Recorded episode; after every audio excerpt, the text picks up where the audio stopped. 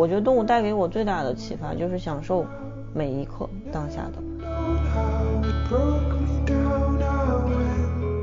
我因为我有只狗是三条腿的嘛，捡到它就只有三条腿，就是七八月的天气暴晒，北京它又舔那空调滴下来的那个水就特别渴，又怕人，现在已经养了十年了，然后这只狗。我从来不允许别人说这狗好可怜，别人说我会我它哪儿可怜了啊？我不认为它有任何可怜，就是就是它特别开心，它活得超级开心的一只狗。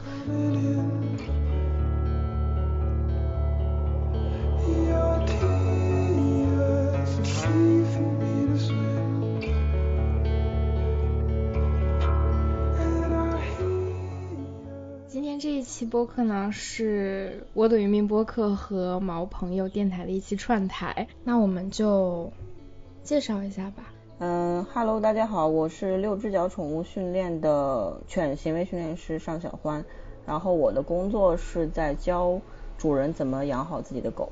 大家好，我是查查，啊，我的身份可能有一点微妙，就是我跟呃尚小欢老师一起主持。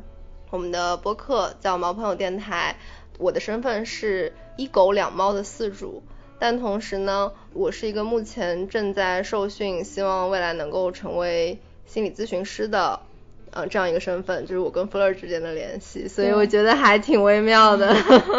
对，然后。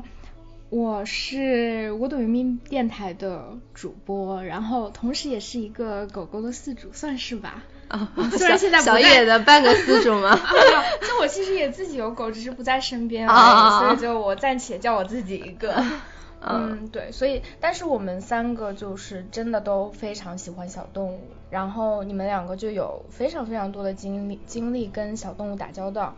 嗯，因为我们总是会讨论一些。关于人啊、自我呀、自己的情绪啊，但其实我觉得，如果动物进入到这个话题当中，我们我还蛮想一起讨论一下动物给我们带来了什么，就是我们为什么，他们为什么对我们这么重要？我也对小黄老师的这个 职业觉得蛮好奇的，嗯，一个很小众的一个很新兴的一个职业，也想听小黄老师多聊一下吧。可以跟大家简单的。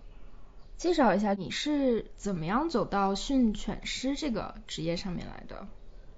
就是其实我觉得对我来说，我本身从小就特别喜欢喜欢那个小动物嘛，然后从小就对我自己没有以前没有想过那么深刻啊，就是觉得自己喜欢，然后上大学就报了一个动物科学的专业，然后动物科学专业毕业之后，一般都是会分到宠物医院或者是。呃，比如养殖这一类的，比如动物饲料啊之类的，就是是跟我想象的是不太一样的。然后呢，我就选择了去宠物医院，我觉得因为那至少是跟猫猫狗狗打交道，而不是跟猪牛羊打交道。对，然后所以到这个宠物医院去之后，其实我觉得是有一个是有一件一个事件嘛，这个事件就是当时。有有一些狗会因为行为问题，然后被遗弃，然后包括当时有我有作为助理参与过一个安乐死的一个操作，就是一只七八岁的博美，然后因为它有很严重的吠叫和分离焦虑的问题，它的主人是比年纪比较大，然后住院在 ICU，没有人能管得了这只狗，所以他就送来安乐。就是当时操作完这个安乐之后，我当时是会觉得其实。嗯，行为问题有的时候可能还挺可怕的，因为之前我们我也参参就是央视那个纪录片有去年的时候有有拍过我们这个职业叫新职业，然后作为这个犬行为训练师这个职业，然后去参与拍摄，当时也讲到过这个事情，我觉得大家就还挺好像突然觉得哎。哦，原来这个事情这么这么大，就觉得吃生病看病可能最大的问题，但是实际上我行为问题它会引发的问题会更多，当然也会引发出健康问题。所以那个时候我自己就觉得，好像做医生也没有什么就意思，就是也不是有没有前途，其实医生前途比我们好，比现在的我的工作要好，对，就觉得没意思。然后就机缘巧合就认识了一位。呃，做宠物寄养训练的一个老师，然后我就去他那里去实习了，然后从此之后我就就对这这个宠物犬行为这一块就特别的着迷，就一直在想办法翻墙看国外的资料，然后想办法去学习国外的课程，就走上了这条不归路。所以，那这一这一段时间是多长？就是你做训犬师已经有多少年了？我大三的时候就确定要做这件事情，到现在已经有十一年了。哇，对，就是我没有别人的所谓的，就是我换职业，就像查查这种情况是可能有换职业，因为我上听过你们的那个播客，嗯，然后我没有过，就是我决做确定做这件事情，到现在就一直做这件事情，对。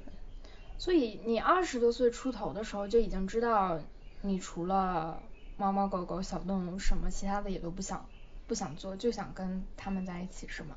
嗯，对，那个时候我认为我只想做这件事情，但是其实到现在会有一些目标上的改变，就是我并不是在真的跟猫猫狗狗打交道，就是其实我在跟人打交道，就是那那个时候我是作为一个比较年轻的呃时候，我会觉得我不喜欢与人打交道，所以我想要做这个职业，但最终就是你要帮助猫猫狗狗，你还是得。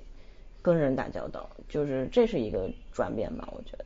嗯嗯，对，我其实我一开始知道你们的时候，我蛮喜欢六只脚这个名字的。想了一下，突然发现啊，六只脚是宠物四只脚，然后加我们两只脚，就觉得啊，好治愈啊。对对对，我一开始我也很喜欢他们这个理念，所以我才去找他们上课的嘛。那现在的工作来看的话。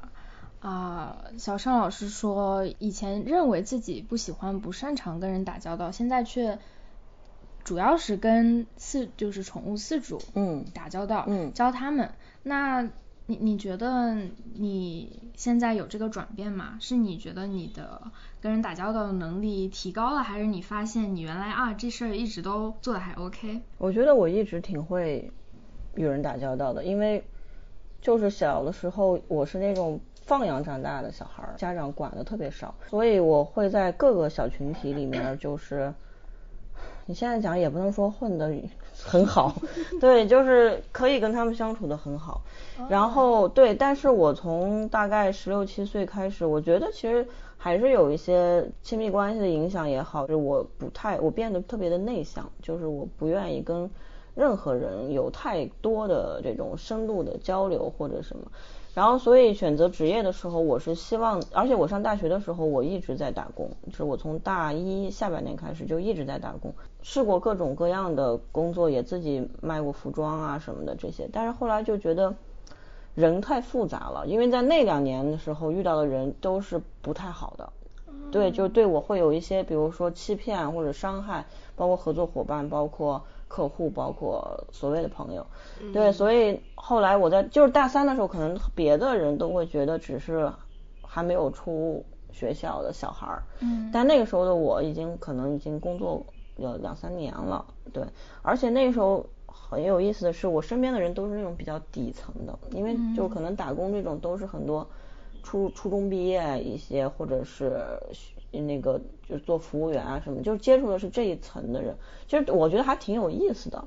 但是我会觉得，嗯，就是人人性的那个部分，确实让人比较不太难直视吗？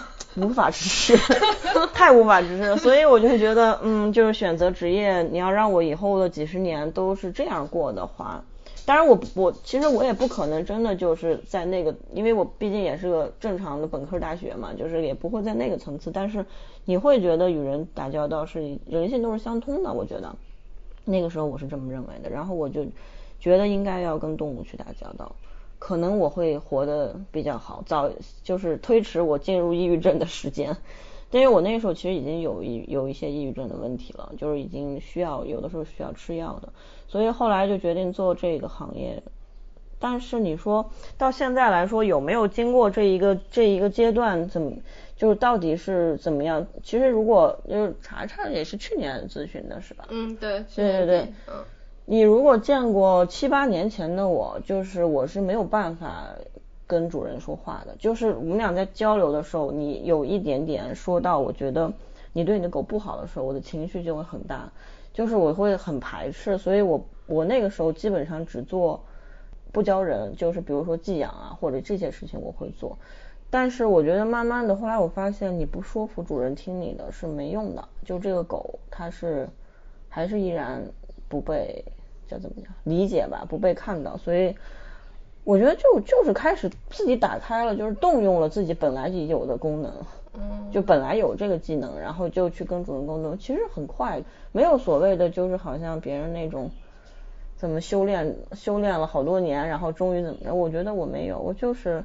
很正常的就会做这件事情，只是想不想罢了。我觉得。对对对。嗯。感觉是自然而然的从一个跟人说话会很很很难受或者很敏感的一个状态。不愿意，我觉得。不愿意。对。就是很抵触呗。排斥，对。排斥。嗯。然后自然而然变得一个就还可以舒服的呃沟通的不不仅是舒服，我觉得我是擅长的。哦，就你觉得有必要去做这件事情？我很，我是很擅长说服别人的，就是听我的，不是。对我，我我我可以 讲一讲，因为我觉得小尚老师，就我因为我上过他的课嘛，就我会觉得他表达的那个条理是很清晰的，但是呢，他确实是会比较严格。就这个 是我感受到，但我觉得还 OK，就是还是在我能够很舒服的方式范范围内，就是他的专业性，就比如说我尊重你的专业性，那你要严格一些，我觉得是完全，因为有些地方确实是四主没有做好嘛，完全是可以理解，就可以接受的，有一点像是一个比较严厉的老师吧。对人，嗯，因为我我们现在就我的工作已经不是单纯的在服务 C 端了，就是普通四主了。我现在我们还我还在搭建团队，就是我们还需要带实习生，然后包括我们有一个叫做训犬师培训，嗯，这么一个体系，就是是一个呃人社部认证的，嗯，等于就是我们是会去培训训犬师，让这些训犬师就是去从事这个职业的，嗯，所以我现在一部分的工作其实是在团队的建设和训练师培训的这一块，而不是一个单纯的。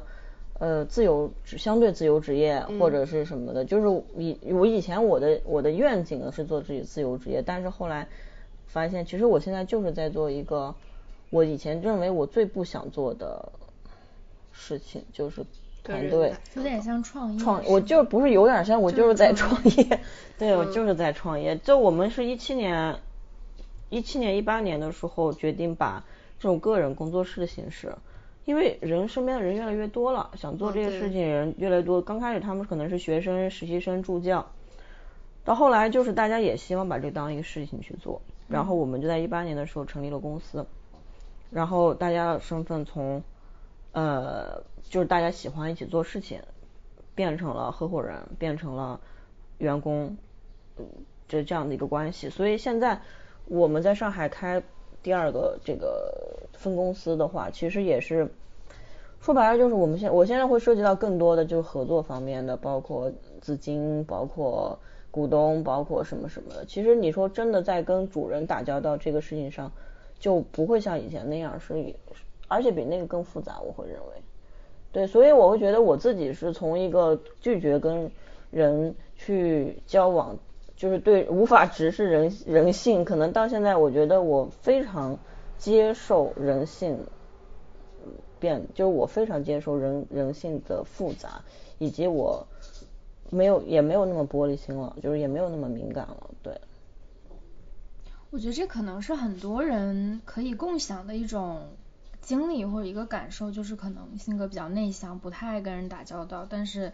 因为要工作，要去，嗯，在不管职场里啊还是怎么样，是需要去向外延伸，去跟外界接触，嗯，所以我觉得这个过程还蛮蛮神奇的。嗯，但是我又觉得好像不太像正常工作的那种，嗯，就是因为正常公司我是没有待过的，嗯，我是接我是不太适合跟给别人打工或者去呃。去遵从别人的这个规则，嗯，就是，嗯，就是我我并不是很在乎我在职场的发展好不好。如果我是我是在工作的状态，而且是很刚的那种，我是无所谓的，对我来说，因为我觉得养活自己就可以。但是我现在我觉得是因为第一个就是你对狗是对动物是有一种使命感的，就是你必须要做好这件事情，不是因为自己我要，比如说要爬到多高的位置或者什么。再一个就是我身边的人，我的合伙人跟很多跟了我很多年了，他们可能从上市公司、公务员、外企之类的辞职，然后跟我一起创业，就是我觉得对他们，我们需要一个建立自己的一个。乌托邦吧也好，或怎么也好。那我今天来的路上，我就在想，因为很多人觉得我们的商业模式不不不够好，然后但是我我会觉得，如果跟我们一样的人，对动物一样有这种责任感，愿意去了解和学习的人，我如果把全中国这样的人积累起来，其实也就很足够了。对。对，而不需要我一定要降低我的标准，然后去所谓做商业化，呃，比如抖音，就。就是也不是说抖音不好啊，就是你们知道的，就是做这一类型的，我是觉得我没有那个必要，对，所以我觉得我是在在还是在遵从自己的初心，但是嗯被就是因为还是因为就是动物或者是人，他对我还是有很大的一个疗愈的，然后我再用我的能力去做一些事情吧，对。那你觉得你现在生活跟你一开始大学的那段时间想？对人很失望，想跟动物在一起的那个价值，其实还是其实还是没有变。虽然你的工作内容变了很多，我觉得反而是那个力量一直在支撑。因为创业真的很难。再一个就是，尤其你做的又是一件，嗯，别人会觉得特别小众的事情。对。然后又是对人比较要求高的事情，所以说它是一个很难的事情。如果不是因为那那个使命感一直在。支支持着，我觉得早就放弃了，因为我们遇到过这几年遇到过很多很多大的呃波动和打击，对，就是早就已经放弃了。我我其实是觉得这个工作还挺难的，因为像我平常做的科普，我碰到那种乱养小动物的人，我我是会很生气的。然后，所以之前小上人也跟我说过，他平常天天打交道的都是比我那个性质恶劣很多很多的，因为你。小动物有问题，都已经要去找训犬师了，那其实那个主人的问题会更大一些。嗯，现在好像其实现在好一点了。嗯。现在有很多，比如像小野这种，我觉得问题就不大。嗯。你可可可上可不上。嗯。对，现在这种情况的比较多。以前的话，一个月两个月有一个两个客户就是那种，什么全家都反对养这只狗了。甚至有一个有一个主人，当时是他养了一个德牧，咬他，咬他，然后他姐姐当时就我都不认识，他给我打电话，就意思就是说为什么你还要劝他养这只狗？就是，嗯，就那种他把你卷入他们的家庭纠纷里面。对，我现在也会有，但是比较少了。以前就是属于那种好像觉得我们这个职业就是在骗他，在骗钱，就是。我就一直说这狗是还可以救的，就是为了我要多挣点钱。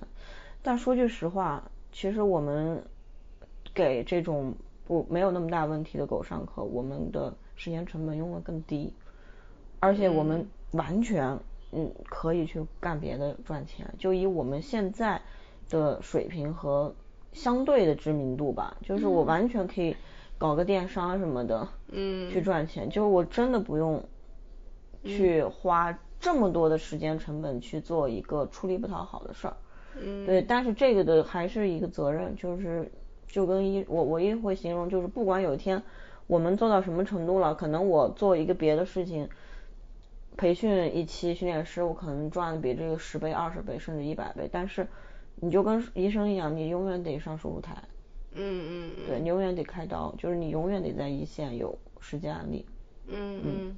对，因为我那天听到小尚老师说他的狗，他都就自己遛自己的狗，还要是遛学生的狗啥的，我就觉得你还是挺厉害，时间管理大师。对，就是学校的狗我们也都要管的。对我自己有学生把狗送来寄养和训练的时候，我是亲自带的，都是自己带。然后有的时候晚上忙了很晚了，然后开车去学校带那只狗遛一圈，再开车回家。你说这时间成本，可那钱还不够我油钱呢。嗯，对。哎，那你现在的生活大概是什么样的？就是你们你们有公司的话，应该会是去办公室大家一起上班这种，对吧？我们是很自由的，我们只有这样的工作的同事是需要坐班的，就是但是我们在整个的宠物行业里，就是你们对你们来说可能是正常，但是如果真的宠物行业如果有有有有观众是做这个宠物店或者是寄养的，听到这个您会觉得惊讶。我们的寄养工作的话也都是周休二日，然后八小时工作制，一年十五天带薪年假，然后加班给付加班工资。你们的福利好好。就是这个行业这种待遇，我觉得找不到第二家。哦。就是从时间，因为大家都很忙的，就是按就是在在花时间一一个人管二三十只狗这种，他不可能达到这个。而我们这这一个团队就管寄养的一个场地，只有十五只狗而已，最多十五只狗而已。所以我们在一只狗身上花的成本是非常高的。嗯，人力成本。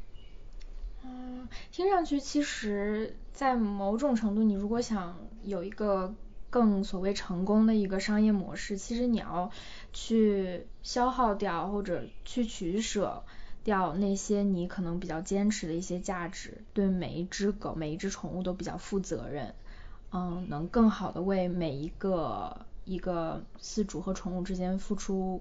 更有效的一些训练啊，或者是一些照顾啊、支持等等。你说要要要消，就是牺牲掉你的这些你认为很重要的东西。这不可能，不可能牺牲，这是根本。你牺牲掉这个之后，你就什么都没有了。就你这楼盖再再高，到时候就还是什么都没有。而且就像我说的，我要牺牲掉这个，我干嘛要干这事儿呢？我不干这个，我也能养活自己。嗯。对，就是没有这个必要。去牺牲这个东西，而且其他的训练师是我们就是合伙制度，自由的，就是你可以安排你所有的时间，你要约课或者你要上课，你要过来带训练，你要用场地，你要怎么样自己安排，不需要坐班。对，因为我就很讨厌坐班，非常讨厌坐班。然后我就我就一定要你，就是而且我是有那种冬天和夏天不是一个时时区的人，就是我夏天的时候几点起床。晚上的工作时间到什么时候？我一般都是下午几点可以工作，冬天是另一个时间段。你要让我按照大家一样的时间段去，我会觉得那我可能就崩溃了，我受不了。对，所以我们同事也都是这样的，就是大家安排，包括其实我说坐班，你要狗少，你早点完事儿了，你就早点走就是了，无所谓的，就是我不会，我不不可能存在打卡这个东西的，就是我根本不能接受这个东西。就是内卷在你你们那里还，对，我觉得你们那团队还挺挺理想主义的，就感觉，嗯，也现实，也不是真的理想主义，但是我不觉得。我不觉得这个模式是失败的商业模式，我只是觉得大家已经听到太多所谓的成功的商业模式是什么样的。这话是不是投资人跟你说的？我没有见过投资人。失败啊哦哦哦，什么失败的商业模式？我感觉好像只有那种。没有，我没有见过投资人。我我只是我我是这么认为的。而且说句实话，我已经选择这样的一个行业了，职业了，就是有趣最重要，好玩最重要。对对。就是你就像就像咱们训练狗做嗅闻似的。他也会承受压力、挫折，你会要求他这吃的不能就那么直接吃，你得想办法找，还得坐坐下，还得怎么着告诉我，你才能吃到。那么其实这就是压力，对吧？但他的一个回报，也就是跟你平时给他是一样的。我觉得工作也是一样，但是它中中间它最大的情是乐趣以及成就感。嗯。就是我觉得这个很重要，而不是吃到了或者拿到了工资的那种。成就感，而是就就就像之前那个查查上课的时候，班里有一些同学的狗，不是小野也是嘛，从刚开始什么都不做，到后来就爱做，那么那那种成就感是金钱没有办法给我的。对对对。我觉得这就很很有意思，就是它值得我去一直付出，一直去做下去。对对对，我感觉这种使命感和意义感其实是比钱要重要很多的东西。对，但是我们绝对不会拿这个去跟员工说你你就有意义，你这个工作，明白我意思？因为我们，嗯，我们的员工就是训练师的收入还是不错的，还是不错的，就是尽量是要保证。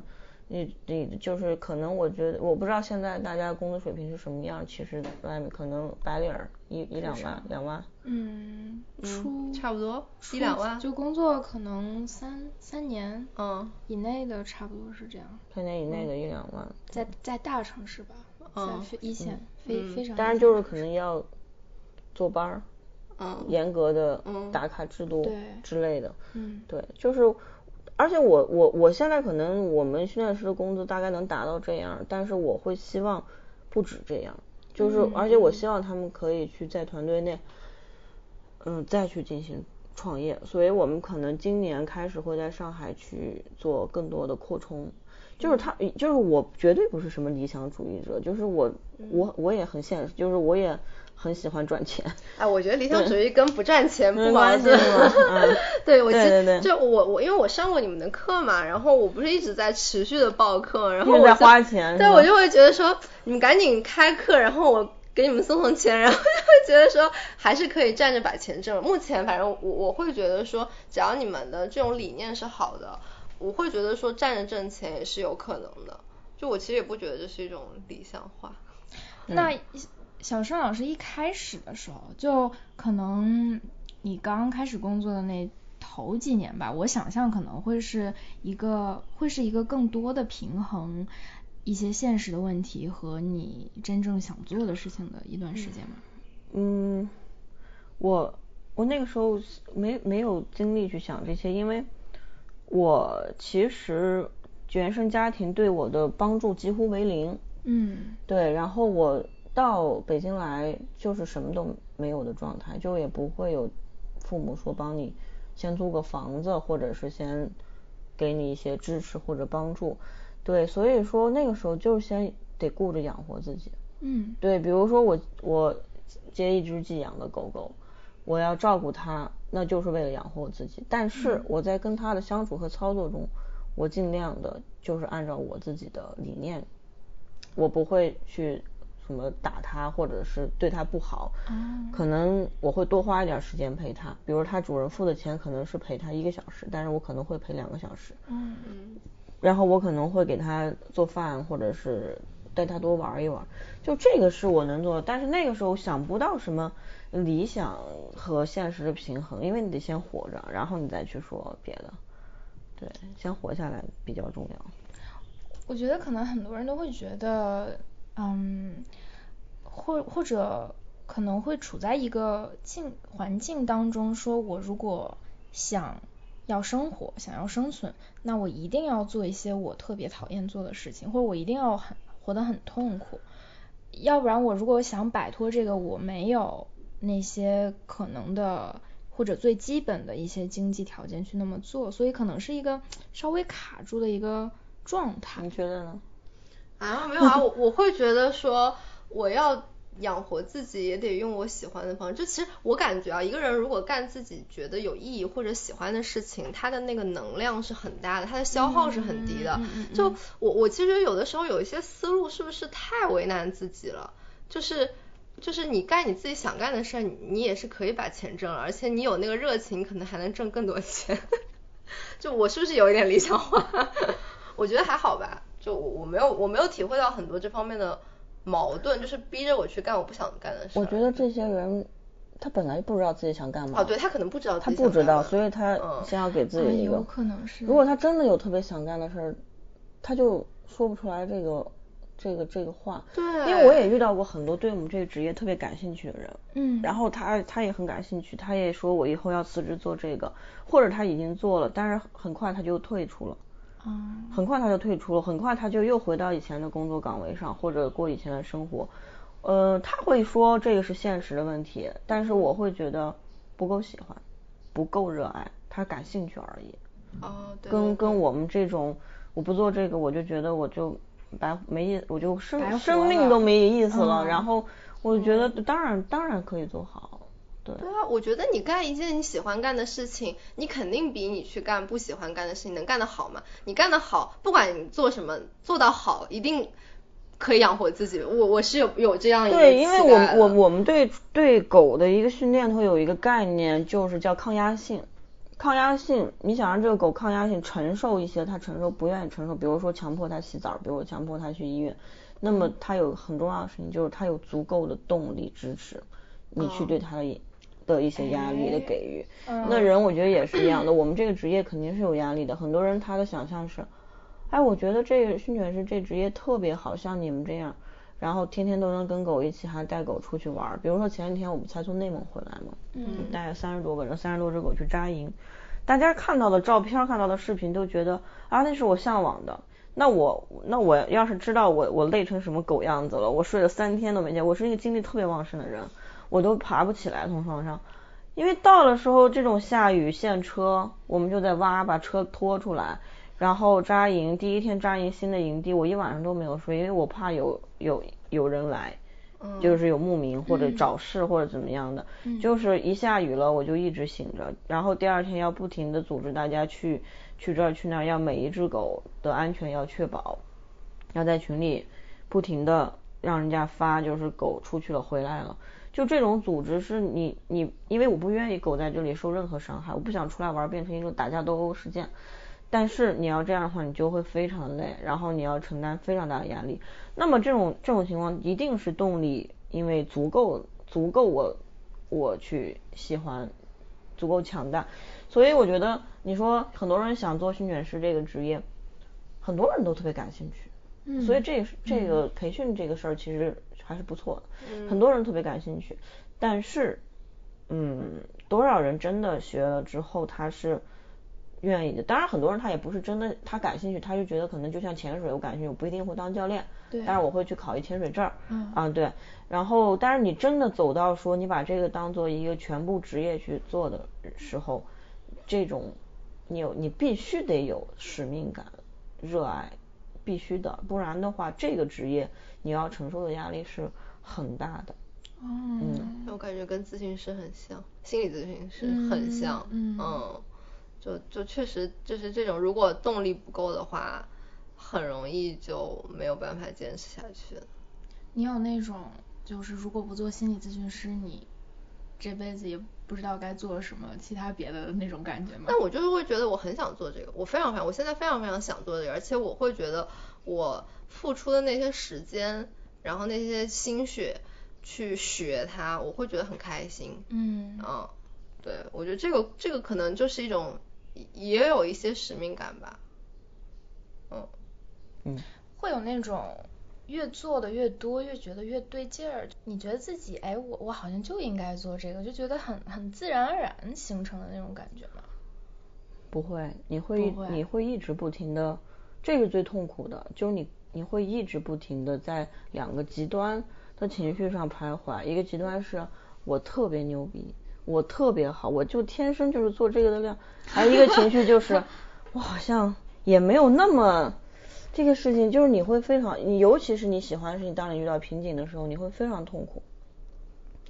可能你还可以用这个去赚钱，继续工作，但是你会怀疑，比如说这只这有这只狗的问题我解决不了，或者这段时间我就是觉得我自己不太，就是前头几年我会特别强烈，就是这种时候我真的会开始焦虑，就开始出现生理的一些问题了都。但是这几年我开始会变得。感谢这种状态的出现，就是因为这种时候就代表我该学习了，我就会放下一些事情，然后去学习新的东西或者课程或者干嘛。我觉得这其实就是，但是你不可能永远觉得自己越干越好，很多人都是觉得觉得自己越干越 不行。啊，对。那你能跟我们分享一下，可能就头几年或者你印象当中比较深刻的你。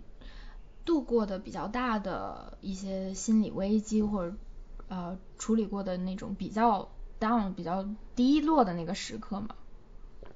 因为我本来是一个情绪很容易有问题的人，然后可能跟原生家庭有关系，还有就是还有可能就是我觉得。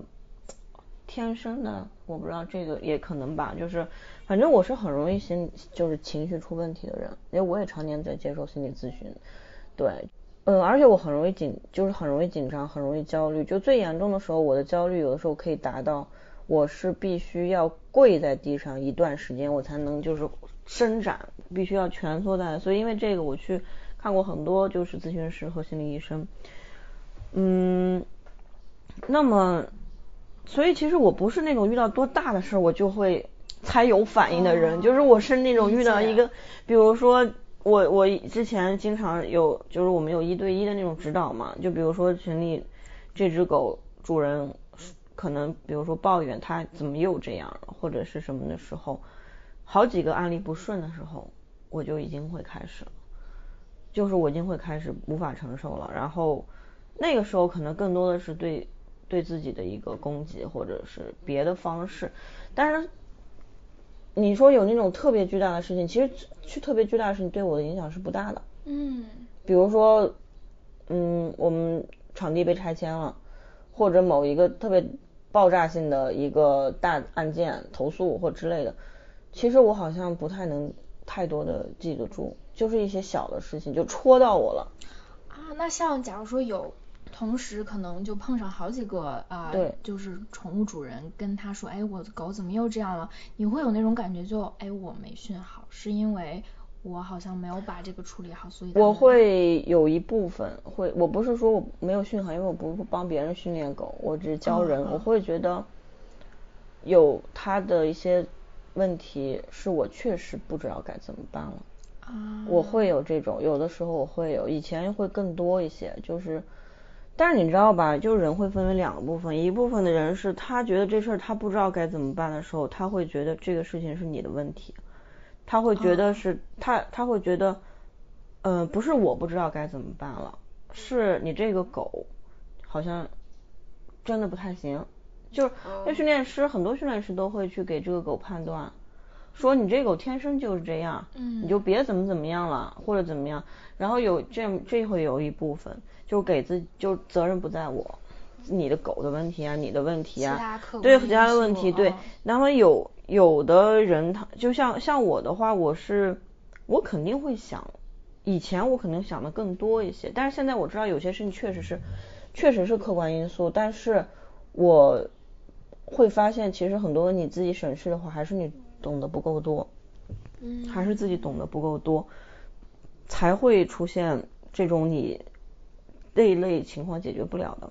但是这个其实还好，我觉得我我理性了之后，我就我我就去做就好了。但是我是无法听别听主人说说一句话的，我到现在我都我我都克制，就是无法 克制自己的情绪，就我不能听别人说，就是我为什么我我的狗不如别人的狗，就是为什么我的狗这么，就是我为什么养了这么一个狗，然后就是别就是谁谁谁。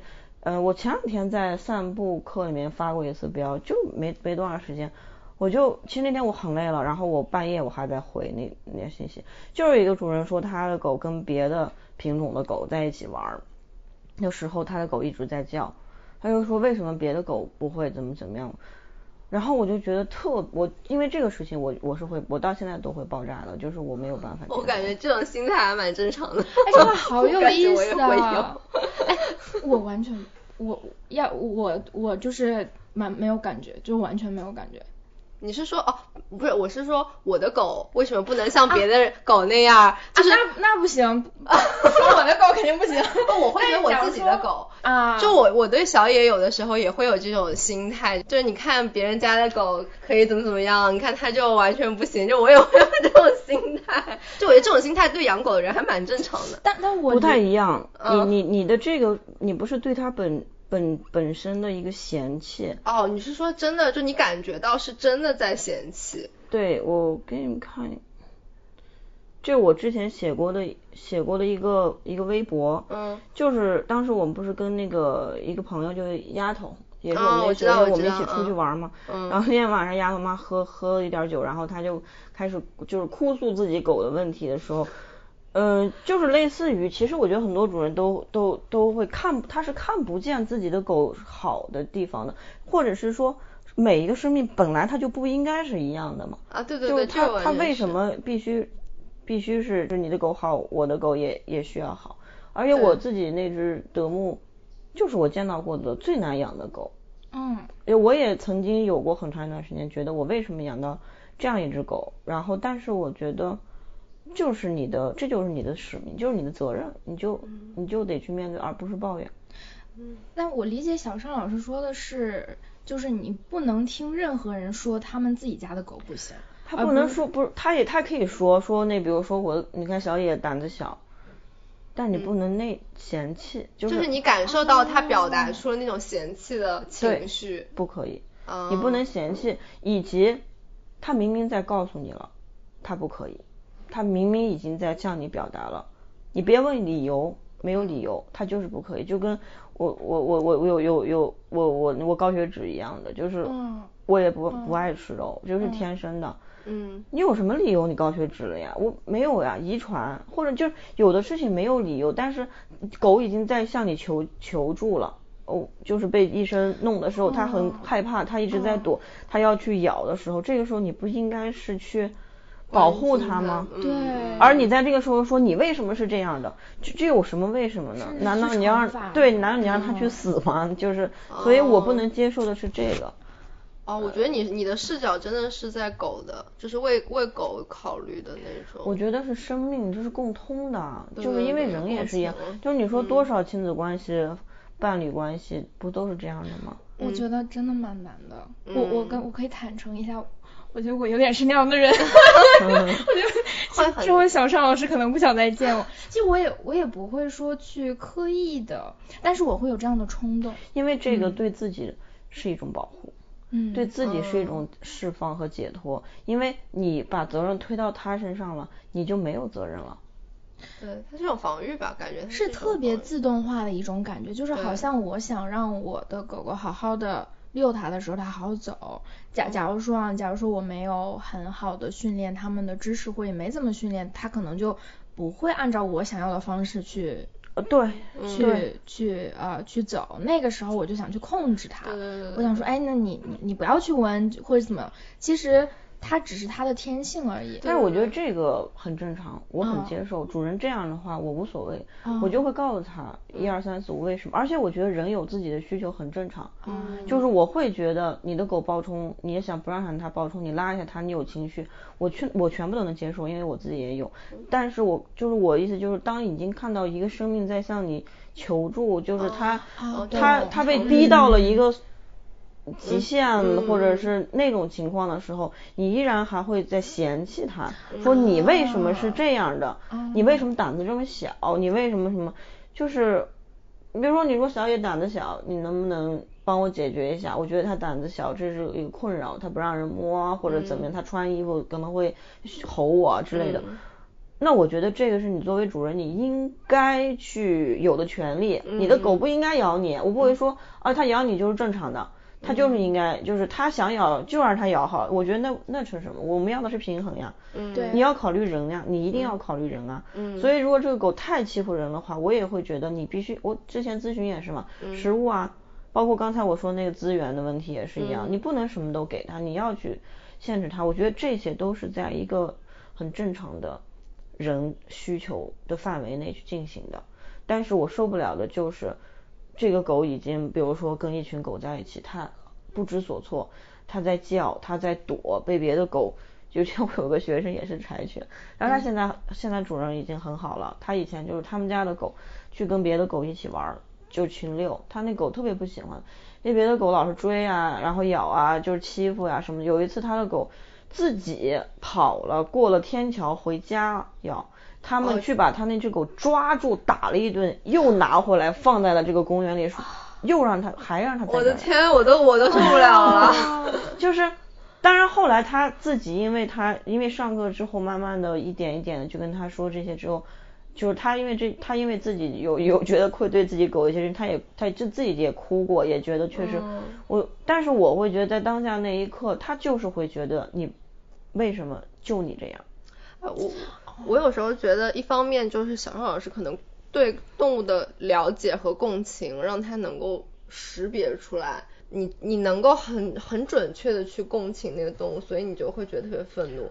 对，就是但有的饲主他可能觉得他不知道。对，所以我们对人，我对人就是有做这个行业，我也见过很多同行是，我会觉得真的很不喜欢人，他们真的对人没有耐心，他们会有一种就是这主人那么傻。叉叉 那样的，然后所以我 他们我我我其实没有，就是我其实属于，而且越来越多，就是我我我朋友其实就是了解我更很多年之后，他会说我其实我对人是有爱的，我不是只爱动物的，就是我对人是有很多的感情的，所以我不会对有那种说这个主人怎么怎么样，就是我会理解，哪怕他身就是心里那一部分懦弱、恐惧，或者是以前无法直视的一些弱点，我都可以。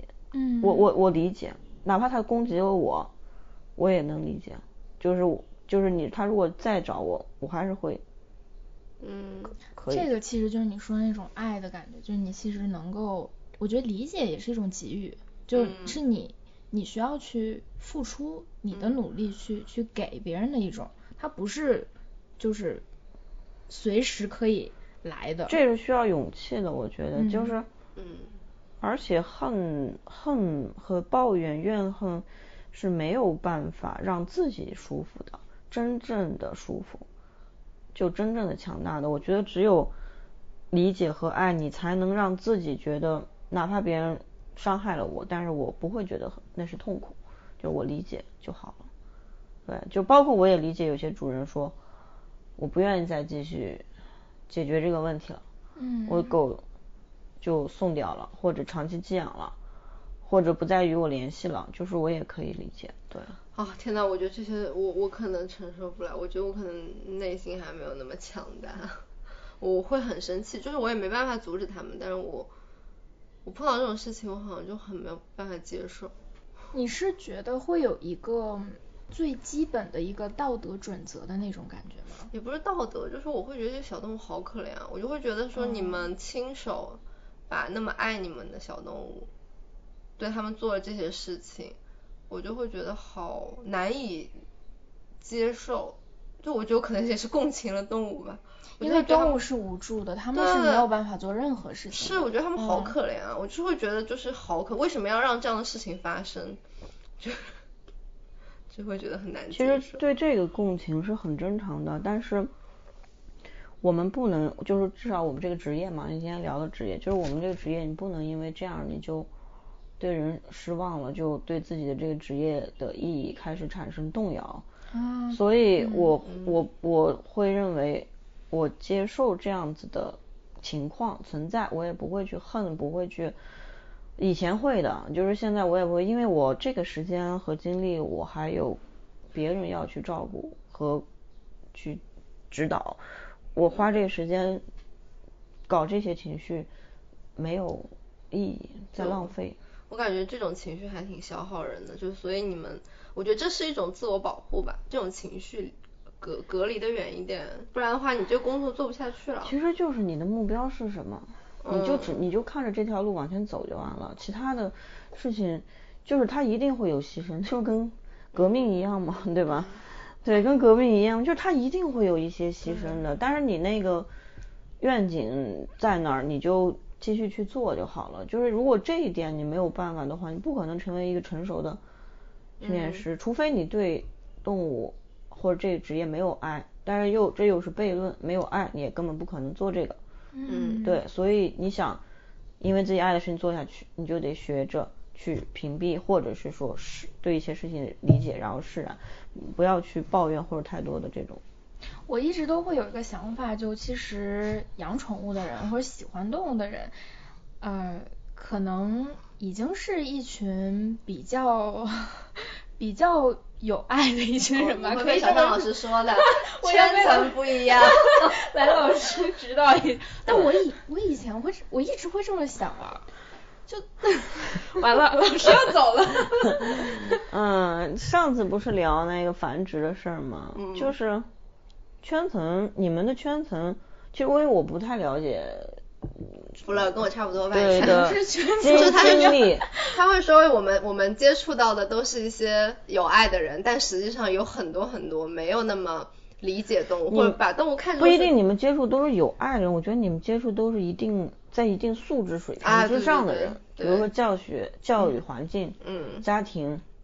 你你能理解我的意思？比如说你说你刚才一说，我立刻就理解了。嗯，对，就是说白了，就是你们是在整个人群中的中上，嗯嗯，就是而不是那种其他阶层的人，就是这个这个时候就会涉及到这，而且这个跟钱金钱没有关系，其实主要还是教育教育背景和家庭的这个环境，就是家庭的这个教育环境素养，嗯，就是你说家里有钱没钱的，我觉得这无法衡量了。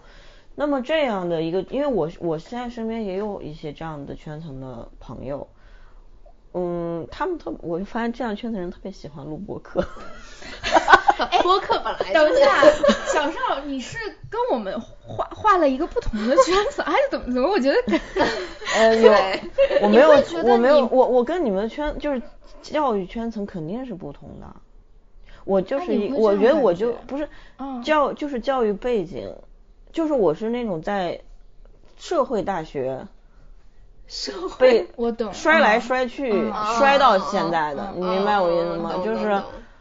嗯，睡过地下室，然后睡过麦当劳，嗯，然后因为创业负债，然后因为然后什么凌凌晨三四点还在搬着自己的货往七楼搬，就是这是不同的。他现在看起来人与人是没有什么区别的，但是这个东西会深入这个人的意识当中，就是所以，我有很多朋友就是跟你们，就是我。许许许知远，你们 你们怎么评价许知远？我 我还我我我我觉得我还挺喜欢他的，我我我不是说喜欢他吧，就是我会欣赏他身上很书卷气的那一部分。我很喜欢他，啊，我很喜欢 他，就是就是他，很多人说他说他特别装嘛，说他是那种叫什么，就是自己其实一生很顺遂。啊名牌大学的啊那些就特权阶级的对一就是很好的学校，然后家庭很不错，然后一一直都挺顺利的，然后他硬要去就是搞一些什么深很深刻的东西，好像自己承受多少苦难似的，然后去玩这种痛苦的话题，然后但是其实他就是他看来的，他读来的，而而非他自己亲身。经历过的这种，你明白我意思吗？就是他没有什么大的变故，家庭变故，然后把他扔在街上，你自己活活去吧。可能从从生到死这么一个过程。但是我觉得，呃，我为什么我很喜欢他，是因为我觉得这是这个这这人是那样的经历的人的话，他会多多少少他会更复杂。就是我我说的是不好的经历的人，他会更复杂，他要努力的冲破对。世界的恨意，嗯，才能获得爱，这个很漫长，而且很痛苦。就是像许知远这样的相对顺遂吧，就是也不能说谁会一直顺遂，就相对吧，相对命比较好或者比较顺遂的人，那么他他的爱是纯纯净的爱，就是比较就善善良，他的善良会更多一些。所以我接触，我现在其实大部分的客户群体是。嗯，你们这一类型的，就是基底都是很善良的，然后对动物会觉得爱就是哦，爱就是应该去理解他们，所以很容易说服，就是很容易，但是一定存在，嗯，那个部分的人群，而且不少。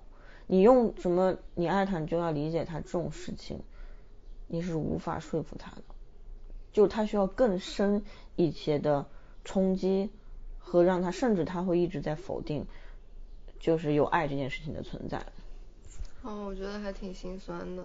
就确实有些人他们没有经历过，他们自己也没有感受过，所以，嗯，对，就是有没有感受过，我我不知道。但是我自己是以前是，嗯，我我很喜欢狗，喜欢动物这件事情从小就有的。但是我觉得对，反正对我自己来说，我我会在有。那么几年的时间，我是不会看见我自己狗的需求的，就是我是一个非常呃自私或者是相对很情绪化的主人，就没有就是像比如说那天小野你给他脱衣服，他不是吼你吗？嗯，你的反应就是善良的人会有的反应，就是要哄他。啊，你是就是你是一个温柔，就是温柔可以这么形容，你是一个很柔软的人，就是你你会在就他攻击你的时候，他给你一下的时候，你会第一时间是一种就你没事吧？嗯，我害怕。我我我你害怕也是一样的，害怕也是柔软的一种，嗯，你会退让。我没有用攻击的方式去。对，但是如果这个是我的话，两种，就是以前的我可能会就直接拖。哦，你咬吧，我就今天非给你脱了不可。嗯。可能现在的我会转身走了。嗯。我就转身走了，因为我不想跟他有冲突，但是我绝对做不到在这个时候去讨好关心对讨好他，或者或者是软弱。嗯。就是虽然可能不一定他的就是就是查查的方法是错的，不一定。那如果是我们其他的训练师，嗯，就有的训练师是相对就是性格柔软的，他可能就会说，哎，给他做个提拉时或者是安抚安抚他。嗯，我没有办法这么做，我可能就转身离开。这是我已经是我最好的修养了，已经是我难就是最好就是已经成长到今天会有的。至少在很多年前的我，肯定就是硬拖，不会打他，但是我肯定是硬拖。就是这种，对。啊，我觉得还挺残酷的，就是可能他们就有些人他们不会用很尊重的态度去看待动物，确实可能跟经历是有关系。他自己也许就是被这样对待的。对对对，我我现在会。我我最怕遇到的主人是，我之前跟查查也说过，就是有一类型的主人是，他明明知道这个事情不能怪狗。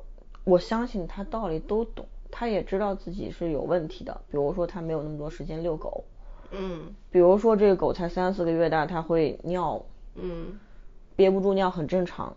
我不相信他这个正常人能说话、能看看书写字的人，他这个道理他不懂，但是他一定要去责怪，也许他在责怪他的狗，也许他就责怪我们。嗯嗯嗯，就是。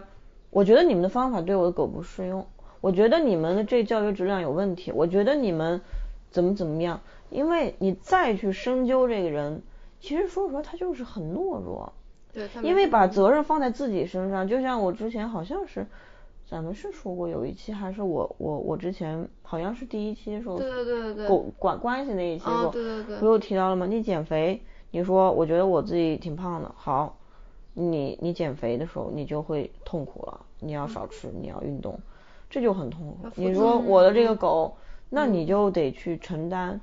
好，就是因为我没有去选择一个合适的狗，我又退不了了。嗯，对。我这是我的无知造成的嘛？然后呢，我现在又要花更多的钱和精力去把这件事情，还得陪着它成长。那我在这个过程中，我与其自我指责，我还不如指责你。更来的更方便一些。刚才说到爱不爱动物的那个、那个、那个话题嘛，包括就是圈圈层啊，就就让我想到我我之前认识的一个一个人，算是一个朋友吧，他他有个小女儿，嗯，三三三四岁那样吧，然后就超级爱狗，就特别特别喜欢小动物，但是然后我那朋友就特别无感，就就而且甚至有点。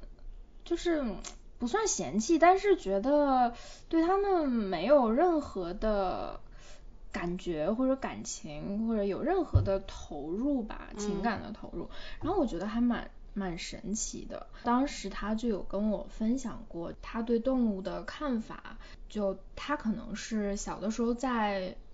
农村或者那种很很低线城市长大，然后他跟动物相处的方式其实都是像牲口啊或者怎么样，你要去喂它，你要去给它就是剁剁剁猪食啊什么，你要去喂它，你饲养它，然后它去之后去卖钱为生或者怎么样，所以它其实跟动物的关系有点像是就不是我们所就是经常探讨的那种我要。对你有爱和关心，他可能就是一种非常平行的，没有什么感情投入的一种关系。嗯。然后其实他当时那么跟我说的时候，啊，我我就觉得他我我蛮理解的吧。这种叙事，就他选择这种叙事，可能也是为了逃避，也不是说逃避吧，就是我觉得是个人可能都会这样，就是你如果对这个东西产生了感情，那你就必然不不能把它作为是商品。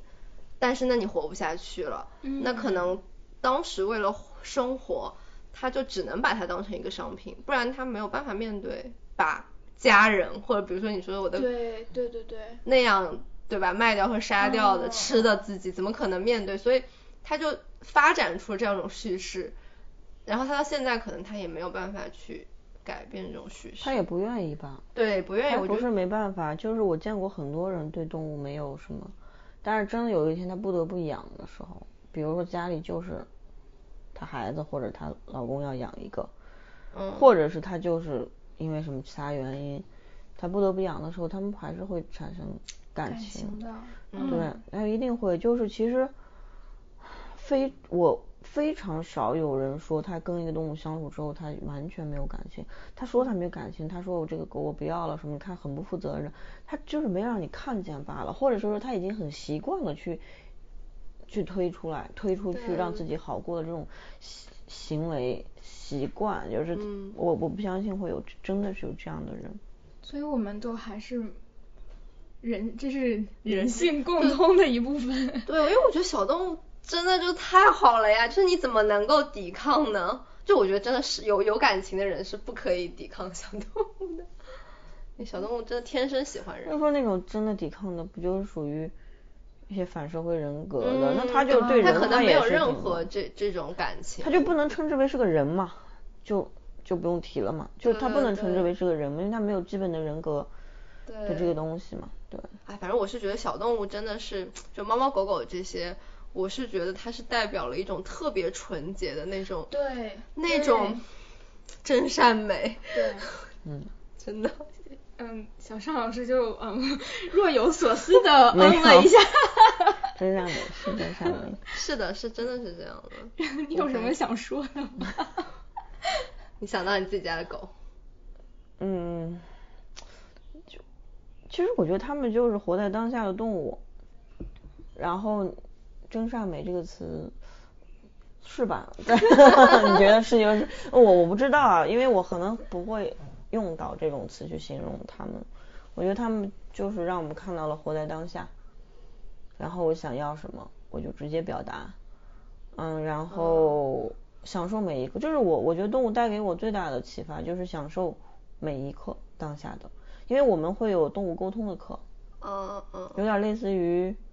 很多人会觉得是灵媒，但其实不是，有点类似于冥想，第六感，人都有第六感。我们最近在讨论那个灵性，对，对，这个我我我我以前是不信的，因为我其实比较偏理性，就我需要你告诉我结果，你就告诉我怎么出来的，推出来，对对对，具体要做些然后那个时候我就比较不信，然后后来呢是。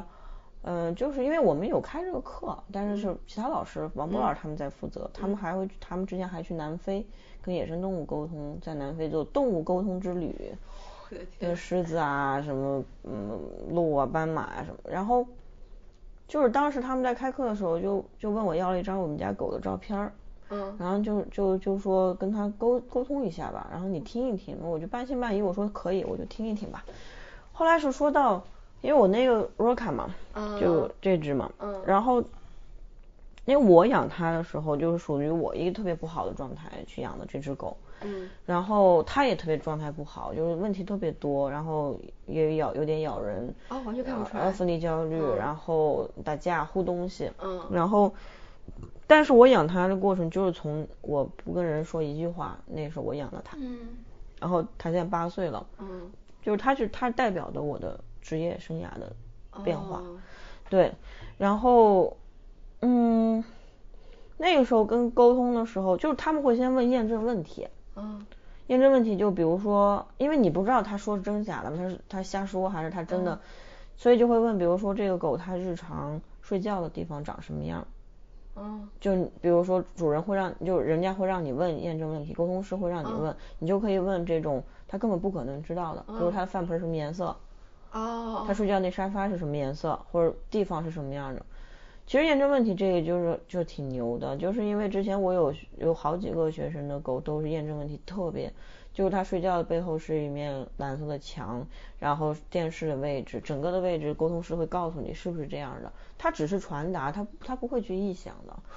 然后当时就是我那个狗的验证问题也是蛮准确的，就是他就给他一个画面是一个。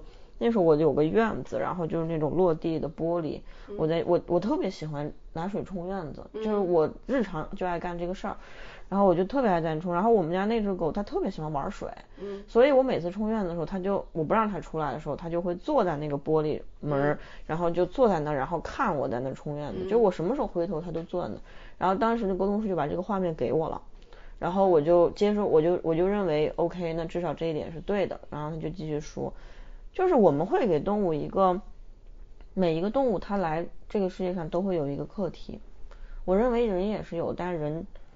太复杂了，嗯，所以不与人做这种沟通的，因为人太复杂了，嗯，动物它这个课题，比如说像若卡，它的课题就是，就他说的就是来陪我，就这个人，就是来陪他走一段，但是他不是用这个形容，他的形容是他给公是看到一个画面，他是在前面跑，然后跑的时候是一条特别黑的走道，然后他跑的时候他就会老往后。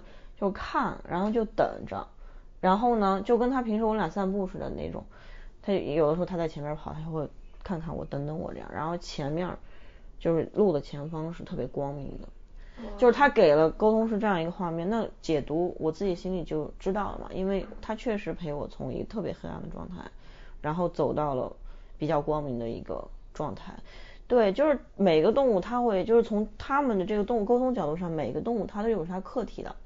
比如他他的课题可能就是他就是受伤害，这也是他的课题。就我们好像感觉动物受伤害特别悲惨，就是它被遗弃或怎么样。但是这有些动物它就是流浪动物，这就是它的课题。就是他们只是在体会，哪怕是痛苦或者是。享受，他就是在体会当下，所以我们没有必要去怜悯动物，或者是就是太多的怜悯。说，我因为我有只狗三条腿的嘛，我捡到它就只有三条腿，就是特别惨，七八七就是七八月的天气暴晒，北京，它又舔那空调滴下来的那个水，就特别渴，又怕人，现在十岁了就死心，嗯，我知道，就是然后我把它，我们把它。带带走，然后就养它，养它，现在已经养了十年了。然后这只狗，我从来不允许别人说你这狗好可怜，别人说我会，它哪儿可怜了？对，啊，我不认为它有任何可怜，就是就是它特别开心，它活得超级开心的一只狗。就是如果它，你你就这么说，它这条腿没有，它就是它的体会，它没有这条腿，我可能当时因为我在选择领养的狗的时候，我就选择。了一个残缺的，为什么？因为不好领养出去，好的你就留给别人去吧。就我就我无所谓，我就选了它，就是因为它没有这条腿，所以它才开启了跟我的缘分。所以有的时候你就是这就是注定的事情，你就就接受就完了。哎，如果这么想的话，你看狗其实三条腿不太影响它的日常生活。啊，基本的，然后它其实我们可能把我们的一些假设投射到它身上，但是作为狗来说，它也不在乎别的狗怎么看它。因为人都很多么的介意自己少一条胳膊少一条腿。对，我感觉是投射了自己的这种不安。但是你少一条胳膊少一条腿，你真的能怎么样吗？也不会。其实会适应。会适应的，会适应的，但是人走不出去的就是多余的那些，所以向动物学习的就是。我甭管我是什么样，我就是活在当下。确实是这样，升华了。嗯，我都没想过这个。我也 没。啊，我说真善美是因为我从他们这里获得了很多。我是真的。活到当下这个，我我没想到这一层。我也没有想，我没有想过这个。我那个当下可能会比较稍微片面一点，就是我们可能就是假如说现在你跟狗躺在沙发上看电视，你可能会想一些过去一些就是焦虑的东西，有想一些未来，狗可能就是。就当当时在那儿陪你而已，但其实我没有想到，就是有一些包括苦难、不好的生活啊，或者是所谓的打引号不幸的生活，其实更广的一个角度来看的话，其实你只需要生活，就你去活着就可以了。它就是一种经历嘛，哎，反正就我感觉这个理念好像就是什么正念啊什么的。这跟我跟你分享的就是学爸妈那学爸猫那一期有点像。啊，对对对对对对，就是就是。灵性正念，就就你不需要去努力去规划你想要什么样的生活，你就去活着就可以了。你在每一个当下，你去做你应该做的事就已经足够了。就是每个当下就是你生活的缩影，但是前提是你要努力的生活。狗是很努力的在生活的。嗯，就是你要在一个我是存在的状态，而不是说你浑浑噩噩的对行尸走肉一样的。这个努力怎么说？嗯，当你说狗在很努力的生活，这个努力怎么怎么说？就像小野，就是这儿这躺着这一只狗，睡觉，它应该住在这里吗？嗯，你认为？你认为它应该住在这里吗？哦，我听着我觉得好。它其实它是猎犬呀，它应该去做 啊，它应该，就它应该去 做，他应该去做的事情是在大森林里面猎杀小动物，然后他是很自由的，成就感，他不应该现在躺在我们的脚边儿，听我们在这叨逼叨这些有的没的，然后在一个楼房。对，哎，我觉得对。要是他尿，刚才不是查查说尿那儿，你还一直弄。就是他应该想尿哪就尿哪，在自然界。其实努力的这个感觉就像是，但是他不放弃，但是他没有说，我就我怎么着，我就那我就他可以啊，就这样子，我每天吃出去的时候我也很开心。他在努力适应他，他在努力活着，他不，他们不会轻易的放弃活着这件事情。对我感觉或者抱怨，他们没有抱怨这个，就是我在这儿行吧，我就。我就自个儿找个活干，有些狗就是，那我就找个事儿干。外面有人敲门，我就啊去叫。反正活着总是要工作的，然后我就自己找一工作。你不给我工作，那我就自己找一工作。嗯。我就在家追猫，我就反正我总是要给自己，就他们一定要有乐趣。嗯，对。应该是努力的，用乐趣的活着。但是人经常会活的，就只剩下了个活。对。苟且，哎，这就是那个存在主义里面说的，就是没没有是不是存在的那个状态，我忘记是什么了，那我忘那个词叫什么了，但它就是是属于那种不是在自己在生活的那个状态。嗯嗯，就其实看着是在活着，但是被被裹挟，但其实是空的，对的，它是空壳一个的那种。对，就我感觉就是那种被欲望或者被规训裹挟的那种状态。嗯嗯。哇，突然变成上升到了一个哲学议题。但我刚才刚才这一点，我觉得我从来真的从来没有想过。我也没有想过。嗯，我觉得还蛮震惊的。更深刻一些。好好学一学吧。对啊，你说你你说你带他出去，他虽然是一个看起来比较，就是感觉没啥需求。嗯。但是其实可能他就是觉得，既然你在家里满足不了，我就。睡觉，但是他可能会出去或者去闻啊，去探索啊，他也会很开心。对我我我觉得小野最开心的时候就是在我们家后面那个坟地那个地方，你把它放开，你把它放开，它就你就是我我就觉得那个是柴犬应该有的样子，就是它就是非常非常跑的非常非常的轻快，然后，哎，就有时候还是觉得挺愧疚，就应该他们应该是那样的。嗯嗯嗯嗯，对，我觉得还是要对它好一点。我们的目标是活成一只狗。对，这个可以，这个 ending 很好。活成狗的样子吧。对，活成狗的样子。活成狗的样子。活成狗的样子。好的好的，那我们今天就到这儿吧。好呀好呀好呀，聊得很谢谢小盛老师和查查。谢谢福儿。好的，那我们下次再见，拜拜。拜拜。